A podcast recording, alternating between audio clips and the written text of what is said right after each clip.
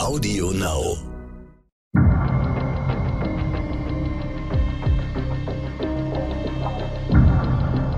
Team Wallraff, der Podcast. Hallo und herzlich willkommen zum zweiten Team Wallraff Podcast, bei dem wir heute eine kleine Zeitreise in das Jahr 1977 machen. Da werden die meisten unserer Zuhörenden wahrscheinlich noch gar nicht geboren worden sein. Ich war damals in der 12. Klasse, also kurz vorm Abitur und hatte einen riesen Streit mit meinem Deutschlehrer im Leistungskurs weil ein Buch rausgekommen war von einem jungen Mann, der es gewagt hat, bei der Bildzeitung undercover zu recherchieren. Für meinen Deutschlehrer war das ein böser linker Schmierfink und für mich war ein großes Vorbild und hat mir endgültig die Motivation gegeben, Journalistin zu werden. Wir haben beide von dem gleichen Mann gesprochen und der sitzt mir jetzt gegenüber, mein lieber Kollege Günther Wallraff. Hallo Günther. Ja, schön, Carla, freue mich. Bei Vodafone gibt es jetzt eine ganz neue Entertainment-Kombi. GigaTV Entertainment Max. Vodafone bietet damit eine der leistungsstärksten Kombinationen aus TV und Internet im Markt und du kannst einen Premium Lifestyle TV Samsung The Frame ohne Aufpreis dazu bekommen. Das Angebot gibt es nur für kurze Zeit. Mehr Infos dazu gibt es in der Mitte dieser Folge oder direkt unter www.vodafone.de slash gigatv-entertainment-max.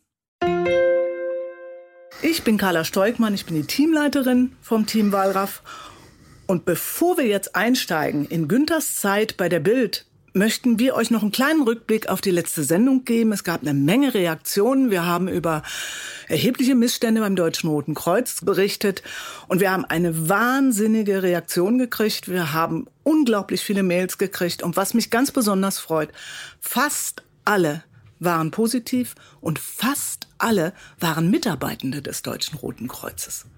Vor allem Ehrenamtler. Hast du damit gerechnet? Ja, weil wir haben ja eine, ja, im Grunde genommen Vorarbeit geleistet und die Hauptkritik kommt jetzt, weil das hat sich, ich würde sagen, für jedes Beispiel, was wir gebracht haben, haben sich Dutzende andere Zeugen gemeldet, die Ähnliches oder Schlimmeres erlebt haben. Es gab auch ein paar Beispiele, wo sie sagten, bei uns ist es anders, bei uns ist es besser. Das muss man auch berücksichtigen. Aber insgesamt, äh, muss ich sagen, waren wir zu harmlos und auch bezeichnend die Prozessandrohungen. Nicht?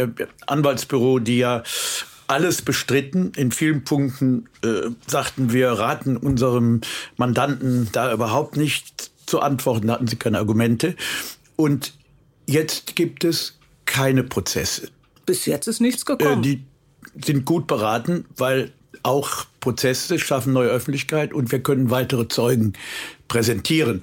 Also sollen sie mal kommen, aber gut, wir haben Wichtigeres zu tun, aber ich gehe nicht davon aus, obwohl das massivste Androhungen waren und auch Einschüchterungsversuche. Ja, ja, uns wurde ja wirklich im Vorfeld schon Falschberichterstattung vor, äh, vorgeworfen. Im Moment haben wir noch nichts bekommen. Ich habe gerade vor zehn Minuten noch mal kurz mit unserem An Anwalt Rücksprache gehalten. Ist also bis jetzt noch nichts. Und wir hoffen auch, dass es so bleibt. Wenn was kommen sollte, wir haben inzwischen noch deutlich mehr Zeugen die wir benennen könnten, die auch bereit wären, uns zu unterstützen. Ich hoffe, dass es so bleibt, wie es jetzt ist. Und ich hoffe vor allem, dass das Rote Kreuz sich auch so ein ganz kleines bisschen überlegt, wie können wir unsere Strukturen ändern, äh, wie können wir was verbessern. Und so ein bisschen sieht es jetzt auch danach aus, als wenn was passieren würde. Wir haben euch mal so ein paar Zitate zusammengestellt, was die Zuschauer uns so geschrieben haben. Diese Zitate stammen allesamt von Mitarbeitenden. Deswegen nennen wir keine Namen und haben auch die Geschlechter neutralisiert oder verändert. Sehr geehrtes Wallraff-Team, wir danken Ihnen für diese gelungene Reportage, welche uns in vielen Punkten aus der Seele spricht. All die von Ihnen angesprochenen strukturellen Themen entsprechen auch aus unserer Sicht der Realität, welche wir auch in unserer täglichen Arbeit begegnen. Mein erster Reflex in dieser Nacht war Genugtuung, das gute Gefühl, dass hier im Moment so etwas wie Gerechtigkeit passiert.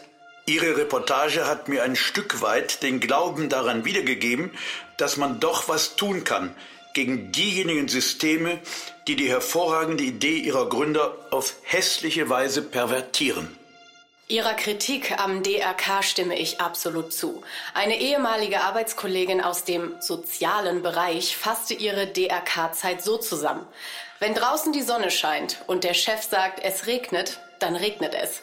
Sie sprach zudem von autoritären Strukturen. Als ich mir den Beitrag angesehen habe, kam ich aus dem Kopfschütteln nicht mehr raus. So viel Geld und ihre Arbeitnehmer mit lausigen Euro abspeisen. Ich bin Altenpfleger in einem DRK Altenheim. Wir kämpfen seit Jahren darum, ordentlich bezahlt zu werden. Doch es kommen nur Ausreden. Man könne es sich nicht leisten, nach Tarif zu entlohnen. Ich freue mich, dass endlich mal jemand die Machenschaften im DRK an die Öffentlichkeit gebracht hat. Natürlich versucht sich das DRK jetzt rauszureden, besonders weil ja die Spendenbereitschaft durch die Vorweihnachtszeit vor der Tür steht. Ich weiß von einer Verantwortlichen im Roten Kreuz, die da einen ganzen Landesverband leitet, die das sehr ernst nimmt und sagt, sie möchte das ihren Mitarbeitern in einer Veranstaltung alles präsentieren, vielleicht sogar einen Kinosaal mieten und dann auch eigene Kritik äh, offen mit denen besprechen und äh, dann noch Änderungen von Fall zu Fall durchsetzen. Also da gibt's welche, die das sehr ernst nehmen und uns auch dankbar sind. Ach, es gibt andere allerdings, muss man auch sagen, da gab's jetzt eine Betriebsrätin, die beschwerte sich bitterlich, sie hätte schließlich erreicht, dass bei ihnen die Gesetze befolgt werden und bei ihnen geradezu vorbildliche Zustände sind. Gibt es auch, ist zu respektieren. Ja, wir sind auch super froh für diesen Zuspruch. Äh, wir haben einige Kritik bekommen, die wirklich teilweise auch nicht so richtig sachlich formuliert war, wo es darauf zielte, dass wir auf die armen Ehrenamtler eindreschen würden. Das haben wir nie gemacht. Im Gegenteil, also ich glaube, wir haben sehr klar immer betont, wie hoch wir das schätzen und wie wichtig das ist. Und das soll auch gar nicht aufhören. Das ist nicht so, dass wir irgendwelche Leute anklagen wollten, die die direkte Arbeit unten machen. Uns ging es um Strukturen, um die Hierarchie, um das, was oben passiert. Im Gegenteil, großer Respekt vor denen, die hier ihre Freizeit zur Verfügung stellen und sich hier für Menschen in Not einsetzen, in Obdachloseninitiativen und so weiter. Das haben wir aber von Anfang an noch in dem Kommentar äh, des Beitrags war das immer ganz klar, wie wir die hier würdigen geradezu. Ich glaube, es ist aber auch zum größten Teil angekommen. Ich denke, jetzt kommt der Zeitpunkt, wo wir wieder zurück in die 70er Jahre gehen. Wir gehen zurück in eine Zeit, die schwierig war. Die SPD regiert in Deutschland seit 1969 unter Helmut Schmidt. Helmut Schmidt ist eher auf der auf, im rechten Spektrum der SPD angesiedelt. Es ist die Zeit der Terroranschläge, die Zeit der RAF, der Roten Armee-Fraktion.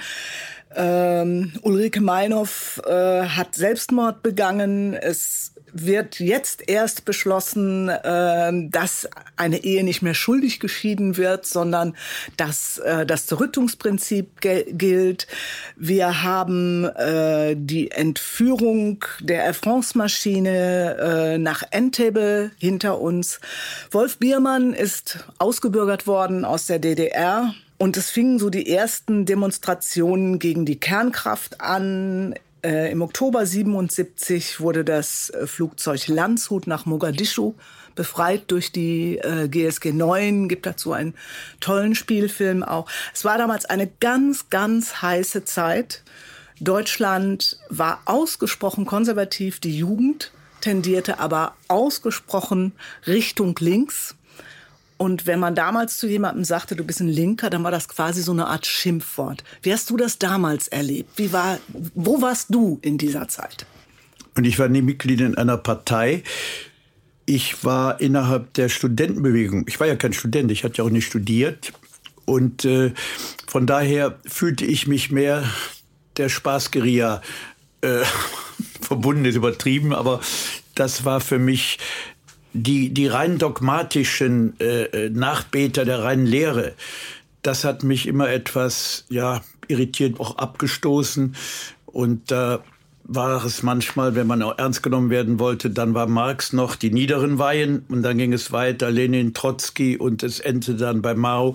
Das war nicht, äh, ja, ich würde sagen, da gehörte ich nicht dazu, aber ich war auch Teil der äh, antiautoritären Bewegung, weil da haben sich doch viele auf meine Arbeit berufen, auch auf meine früheren Industriereportagen.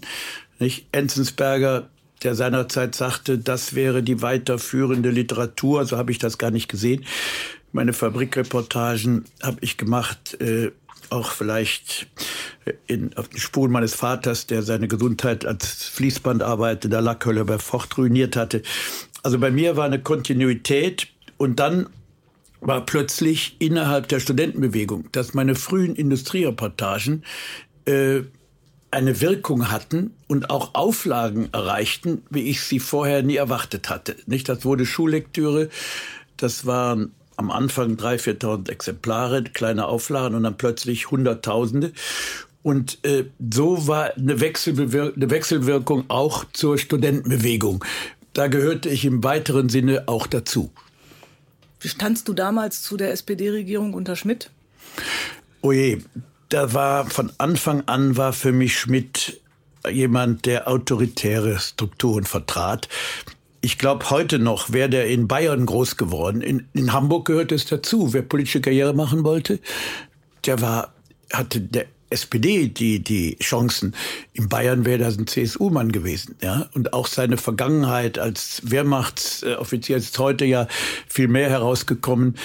Ein Satz von ihm, der hat mich ja immer schon nicht nur irritiert, sondern das war eine Klarstellung, als er sagte, Wer Visionen habe, solle zum Arzt gehen. Ja, also das heißt, wer Vorstellungen hat über den Tag hinaus, der ist für ihn nicht zurechnungsfähig obwohl man bedenken muss, alle heutigen positiven Realitäten, das waren mal Visionen der Vergangenheit. Ob das Kinderrechte waren, Frauenrechte waren, Arbeitsrechte waren, ja. Ich hake jetzt mal ein.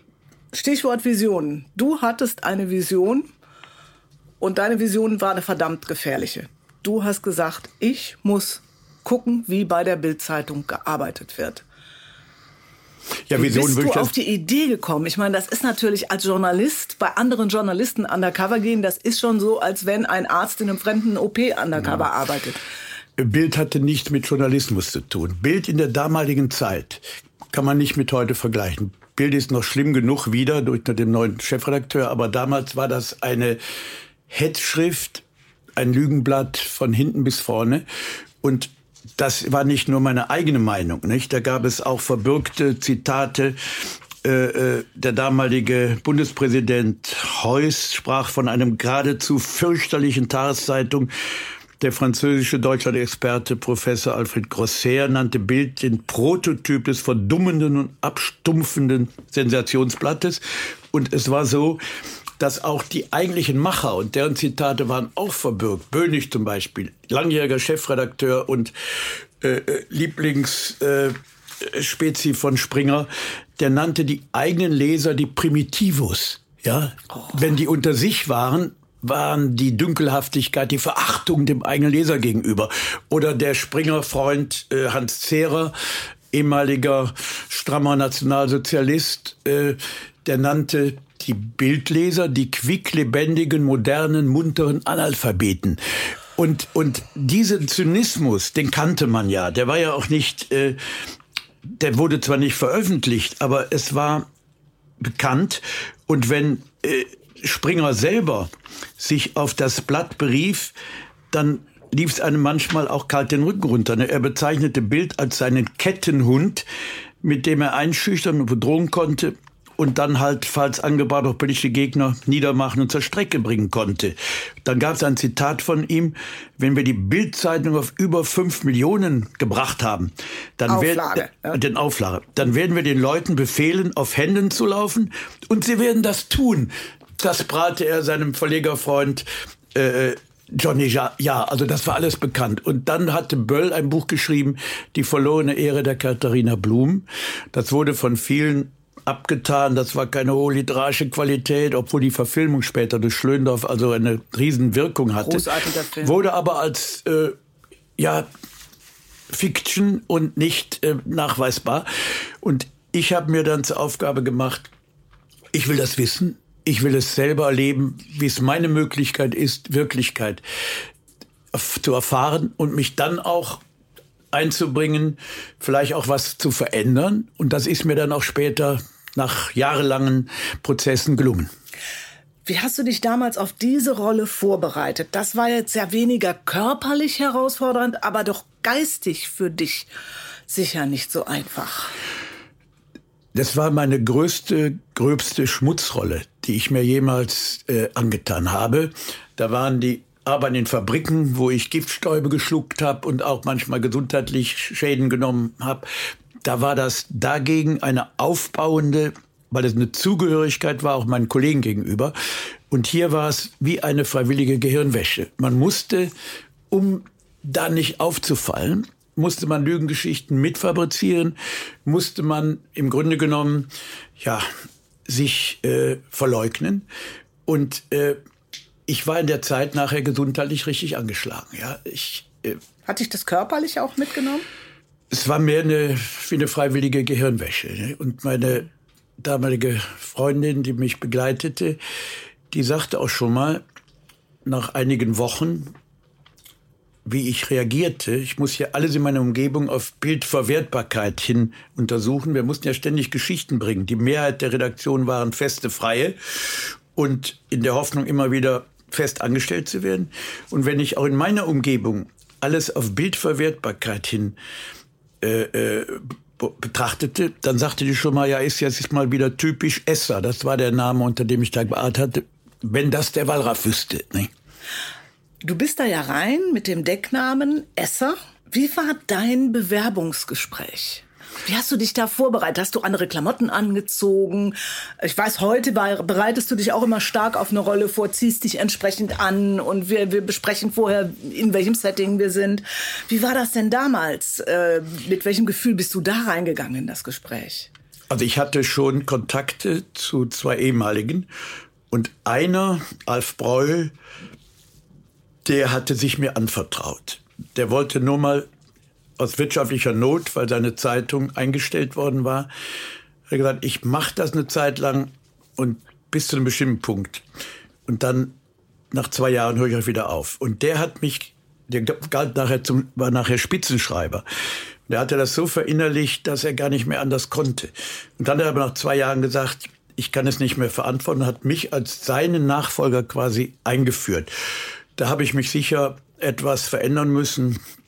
Ich war vorher ein bisschen langhaarig. Äh, so ein bisschen zauselig. Ne? Ja, kann man ja. schon sagen. Ne? Und äh, habe dann einen sehr, sehr, würde ich sagen, ein Typus dargestellt. Ich hatte gesagt, ich wäre vorher bei der psychologischen Kriegsführung gewesen, Leutnant, hätte äh, wieder Werbung gearbeitet und auch wie Bild. Jeder Satz ist ja auch eine Werbeidee. Und äh, es wurde dann allerdings etwas kritisch, als der Redaktionsleiter zum Einstellungsgespräch mit mich mit zu sich nach Hause zitierte, aus seiner Penthouse-Wohnung ein Schießstand äh, schnell umfunktionierte, mir ein Gewehr in die Hand drückte und mit mir ein Wettschießen veranstaltete. Ach du liebe Güte, du kannst auch gar nicht schießen. Ich war Kriegsdienstverweigerer und äh, habe noch nie ein Gewehr in der Hand gehabt. Und dann in so einer Notsituation fällt mir oft das Richtige, das Rettende ein. Ich habe gedacht, ach so wissen Sie, also ich war wirklich erst in Verlegenheit. Ich dachte, jetzt fliegt alles auf. Und dann habe ich einfach behauptet, ich sag, das war der Grund, dass ich übrigens bei der psychologischen Kriegsführung gelandet bin. Ich habe so einen Knick in der Optik. Ich habe da so eine zylindrische Sache und da habe ich ein Spezialgewehr gehabt. Und das war übrigens mit dem Grund, dass ich ja bei der psychologischen Kriegsführung gelandet bin. Und das hat im Grunde genommen, hat er geschluckt. Und in, den, in der Folgezeit war das auch ja, eine, ich musste funktionieren, ich musste Geschichten erfinden, ich musste Sachen verantworten, die ich im Nachhinein gesagt habe, Mensch, wie weit, wie, warum bist du so weit gegangen? Obwohl ich mich ansonsten noch immer wieder rar machte. Ich habe einmal das Foto besorgen müssen von einem Jungen, der Opfer des, der durch einen Blitzschlag zu Tode kam. Also da musst, wurdest du rausgeschickt, ein, ein Kind ist durch einen Blitz geschossen, die haben gesagt, so, geh mal, sprich mit den Angehörigen und besorg mal hier das Foto. Wir nennen das in unserer Branche Witwenschütteln. Das war so das Übliche und da gab es auch Spezialisten, die dann die äh, Eltern oder die Angehörigen äh, nicht nur unter Druck setzten, sondern sie überrumpelten. Es gab welche, die bis zu Nötigung das betrieben und sagten, wenn Sie uns das nicht freiwillig geben, dann haben wir eins aus dem Leichenschauhaus, das sieht dann gar nicht mehr so gut aus, wollen Sie nicht Ihrem Kind ein besseres Andenken bestimmen. Das habe ich nicht gemacht, das habe ich natürlich verweigert. Oder es gab einen Älteren, der, äh, das war eigentlich auch eine indirekte Form des Hausfriedensbruchs, der ging dann hin und wenn die sich schwer taten, dann täuschte der einen Herzanfall vor.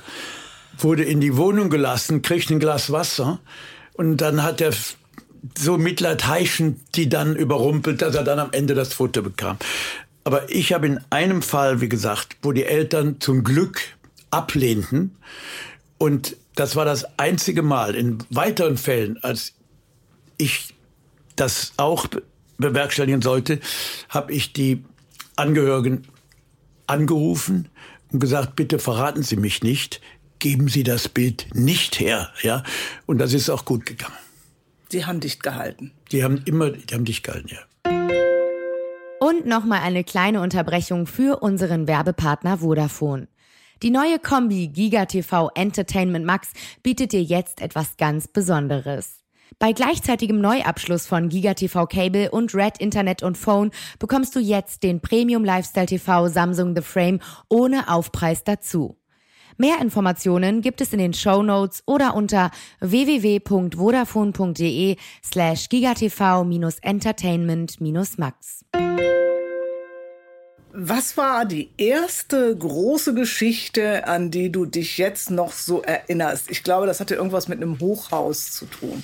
Ja, das war ziemlich am Anfang. Man wurde gleich, äh, man sollte einen Beweis stellen, dass man da auch tauglich war. Wer mehrere Tage nichts brachte, der, der war dann auch äh, sehr schnell aussortiert. Und das war ein Fall, das weiß ich noch, wo ein, ein Hochhaus ziemlich auf Fehlspekulation beruhte. Da hatte die Stadt auch große Gelder gegeben. Und äh, es war eine Wohnungsbaugesellschaft, die nachher viel zu teuer diese äh, diese Wohnung oder Apartments vermietete, obwohl eine große Wohnungsnot war in der Stadt. Und äh, ich sollte da einfach hin und würden ja auch ein paar Schauspieler wohnte da, irgendein Unternehmer, der auch mit Bild kungelte. Ich sollte da schon eine ja, Sensationsgeschichte das machen. Ich habe recherchiert, bin dahin und habe meine Geschichte abgeliefert. Da habe ich es erstmal als äh, berichtet nur und gesagt, das Problem ist hier, es ist eine Fehlspekulation, es sind ja auch öffentliche Gelder wahrscheinlich veruntreut worden und äh, es ist ein ganz marodes äh, Gebäude. Inzwischen investieren die auch nicht mehr. Es droht zu verwahrlosen und zu verkommen. Bis auf den oberen Etagen, den Penthäusern, da wird noch investiert. Ja, das ist keine Geschichte. Nee, alles, was etwas kritischer war, das fiel gleich durch.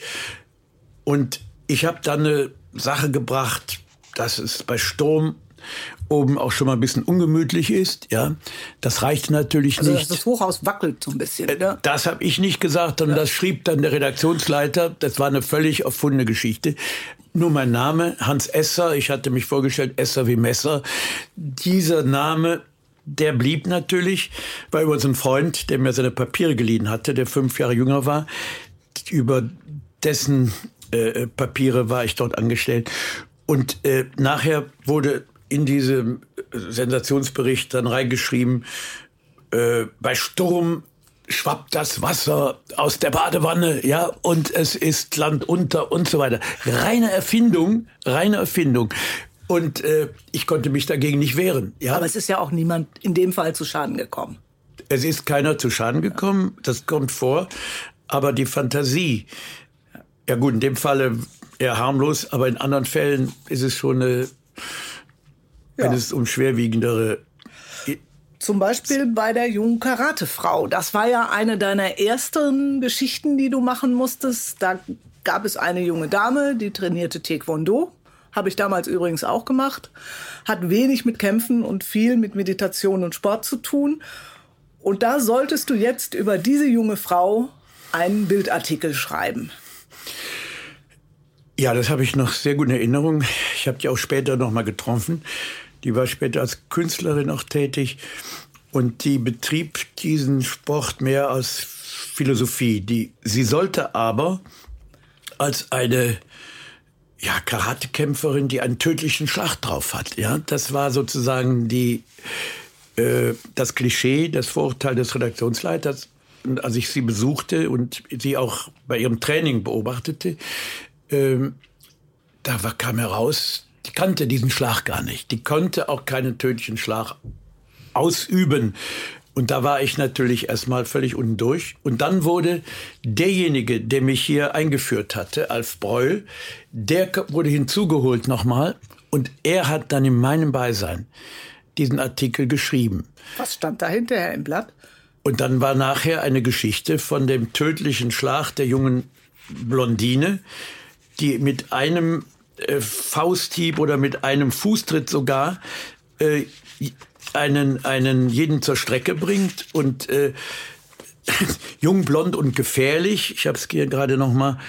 Äh, Schuhgröße 36 und mit einem Schlag gegen die Schläfe, die Herzgrube und sogar gegen den Hinterkopf jeden Räuber der Rocker sofort auf der Stelle töten. Dabei bin ich der sanfteste Mensch der Welt, lächelt die Studentin und so weiter. Und dann wird das noch, das war auch reine Erfindung, äh, seit zwei Jahren übt sie die tödlichen Tritte im Sportcenter so und so. Und kein Mann sagt mehr zu ihr, geh nach Hause kochen. Es will ja keiner Prügel. Nur eines macht der zarten Blonden Kummer. Wenn Tanzpartner erfahren, dass ich Taekwondo kann, sind sie plötzlich so zurückhaltend.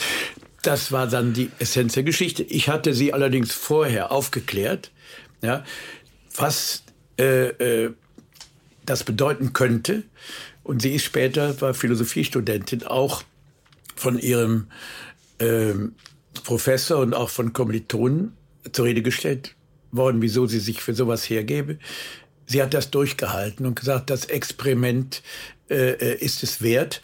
Und es ist nachher auch ein Film, da kommt sie auch vor, wo sie dann auch voll rehabilitiert wird und klargestellt ist, dass sie hier es. Eine Fake-Story. Ja, ja. Also klassisch. Das, das eigentlich ja. das, das Übliche. Ich würde sagen, wenn man prozentual sagt, wie viele Geschichten waren wirklich am Stand gehalten der Realität und wie viel waren mehr oder weniger entweder reine Erfindungen, die gab es auch, oder einfach so verzerrt, dass der Wahrheitsgehalt nur noch rudimentär drin war, da würde ich sagen, mehr als zwei Drittel waren Erfindungen und Übertreibungen und Verzerrungen. Hast du auch Zitate erfunden? Ich habe sie selber nicht erfunden, aber der Redaktionsleiter hat sie mir in den Artikel reingeschrieben. Ja, er hat sie, er hat die Geschichte, ja, redigieren kann man nicht von reden. Er hat sie neu geschrieben das Problem war ja auch, zuerst stand immer die Schlagzeile, das Vorurteil. Und wenn das noch in die Bundesausgabe äh, äh sollte, dann musste die besonders streng gehalten werden. Das heißt, ein Vorurteil, eine Schlagzeile war im Hinterkopf und wehe, derjenige, der es schreiben musste, kommt von der Recherche zurück und sagt, es ist aber alles ganz anders.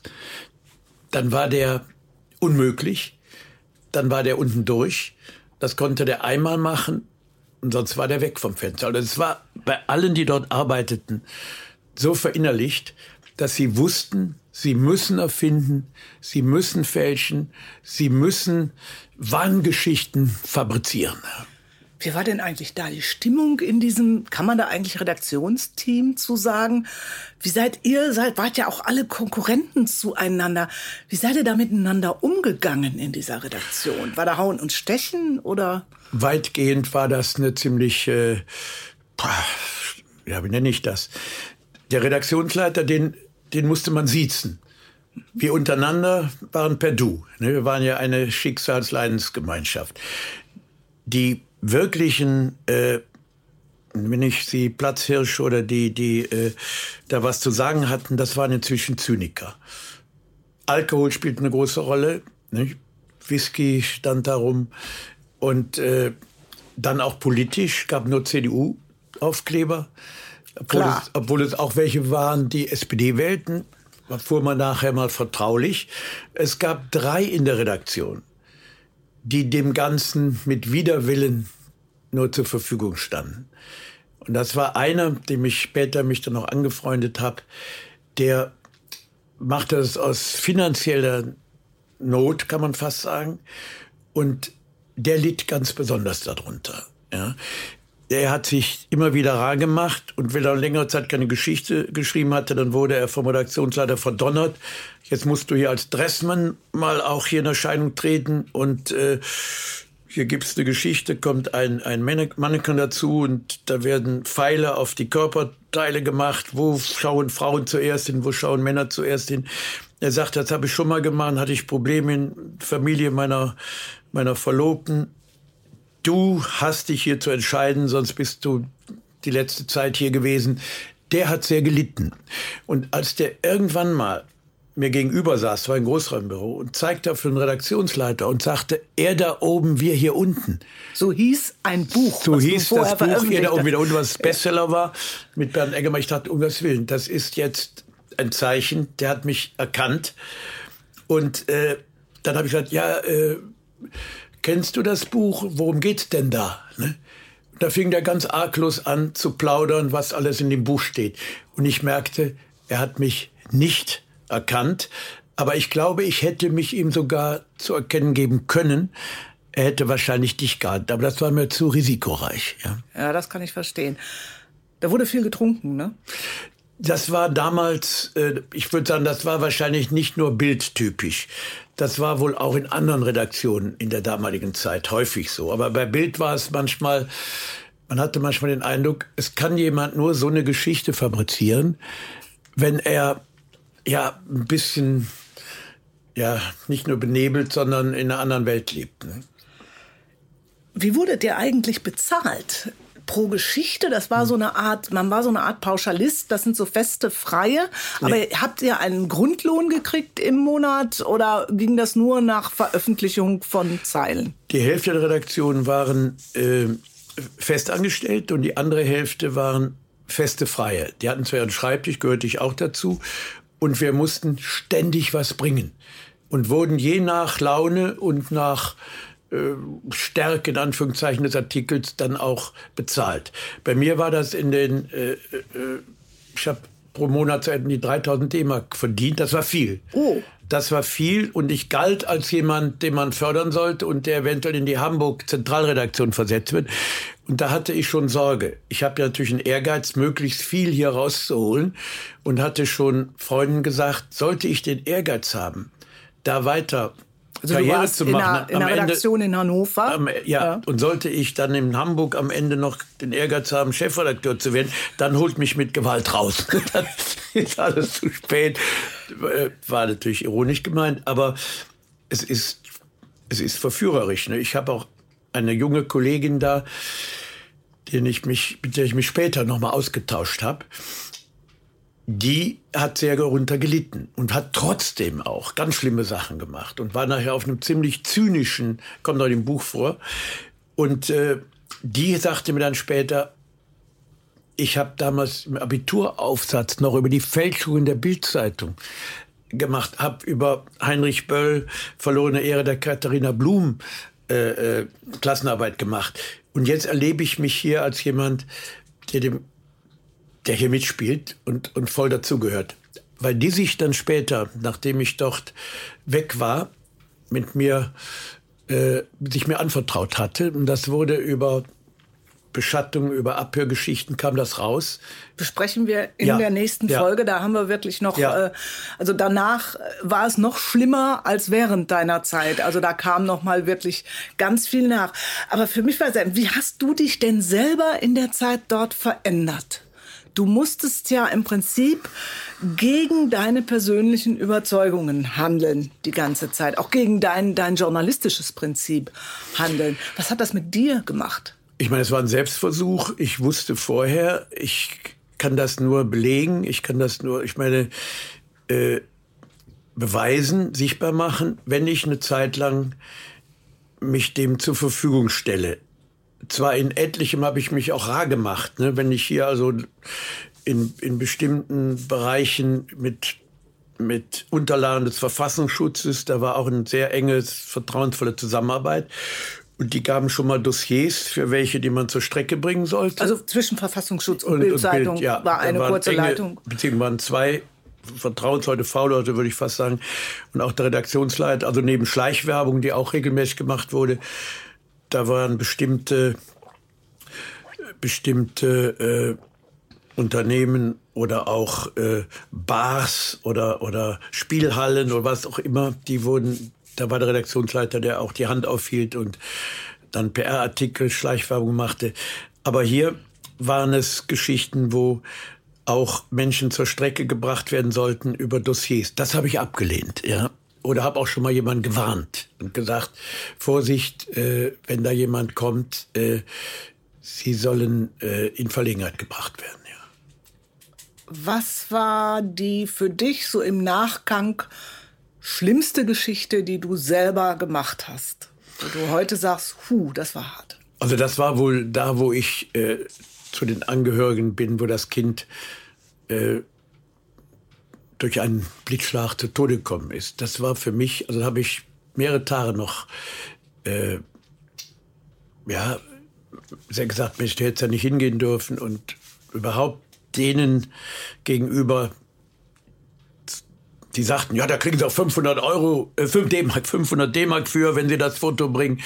Und da war ja noch der, der ehrlich sagte, nein, ich kriege nur 45 D-Mark, aber ich würde Ihnen das auch überweisen oder, oder geben. Also ich es war eine einzige Peinlichkeit. Ne? Das war also du hast da wirklich auf dem Sofa gesessen bei den Eltern, die gerade ihr Kind verloren haben? Nee, ich glaube vor der Türe. Vor der Tür. Vor der Türe. Ich du musstest so richtig anklopfen und sagen, Tag, ich bin von ich der. Ich komme von der Bildzeitung und peinlich. das war das einzige Mal, wo ich auch so weit gegangen bin. Ne? Sonst habe ich mich häufig auf Wald- und Wiesenthemen verlegt. Ähm, aber ich meine, das ist schon lange her. Ich habe ich das Buch noch mal. Es war ja lange Zeit verboten und jetzt ist es aber wieder in der ursprünglichen Fassung. Springer hat nicht, äh, nicht einen Prozess veranstaltet, sondern eine ganze Prozesslawine. Da kommen wir in der kommen nächsten Folge zu. drauf, ja. auch was danach, ja. mit, was sie danach mit dir mhm. gemacht haben. Das war ja mhm. auch nicht unspannend und auch nicht ungefährlich, was du danach erlebt ja. hast. Mhm. Bist du eigentlich mal erkannt worden in der Zeit da? Ich meine, das war schon so die Szene, in, in der du ja eigentlich auch unterwegs warst. Es waren auch Menschen, die Journalisten waren, Menschen, die schrieben, die später vielleicht auch bei anderen Zeitungen waren. Gab es da mal so einen Moment, wo du dachtest, so jetzt, jetzt hat mich einer? Es war ja ein Verlagshaus, wo auch noch eine andere Zeitung, äh, Neue Hannoversche Presse, auch noch äh, in der Etage hatte und äh, war eine gemeinsame Kantine. Und da waren zweimal es war übrigens eine Hauptangst bei mir, dass ich erkannt würde. Ich hatte immer wieder Albträume, dass jemand auf mich zugeht und sagt, hier, du bist es doch. Und zweimal war ich da in Verlegenheit. Einmal jemand, der mich als Günter Warab ansprach. Es war von einer anderen Zeitung.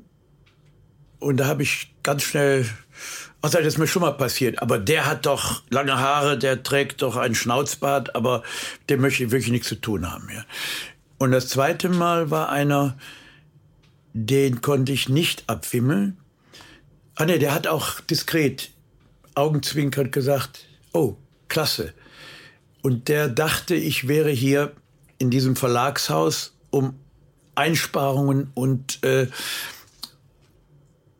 und neue Technik, wo hier viele äh, eingespart wurden und Entlassungen anstanden. Er dachte, das wäre mein Thema.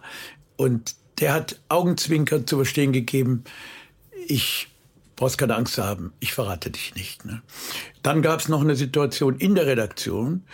Da kam jemand, der sonst äh, Kunstausstellungen äh, organisierte, und der auch mit der Stadt zusammenarbeitet. Und der kam plötzlich mit irgendeiner blödsinnigen Werbegeschichte und den kannte ich von früher.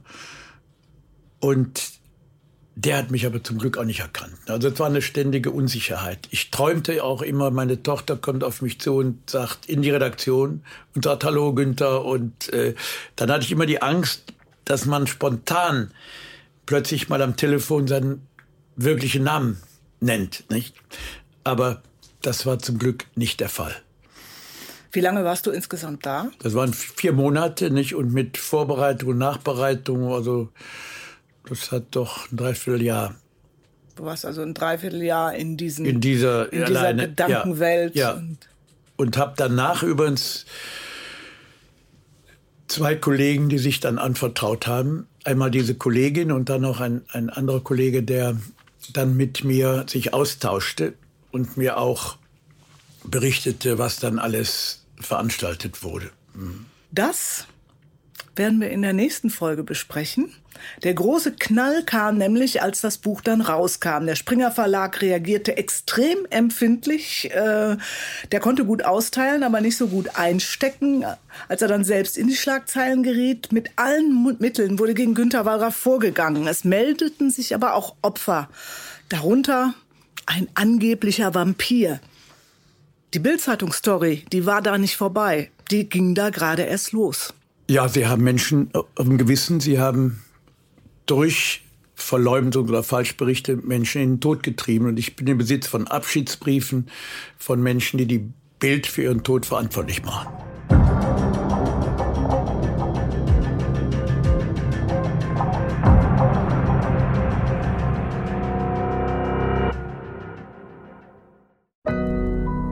Audio Now.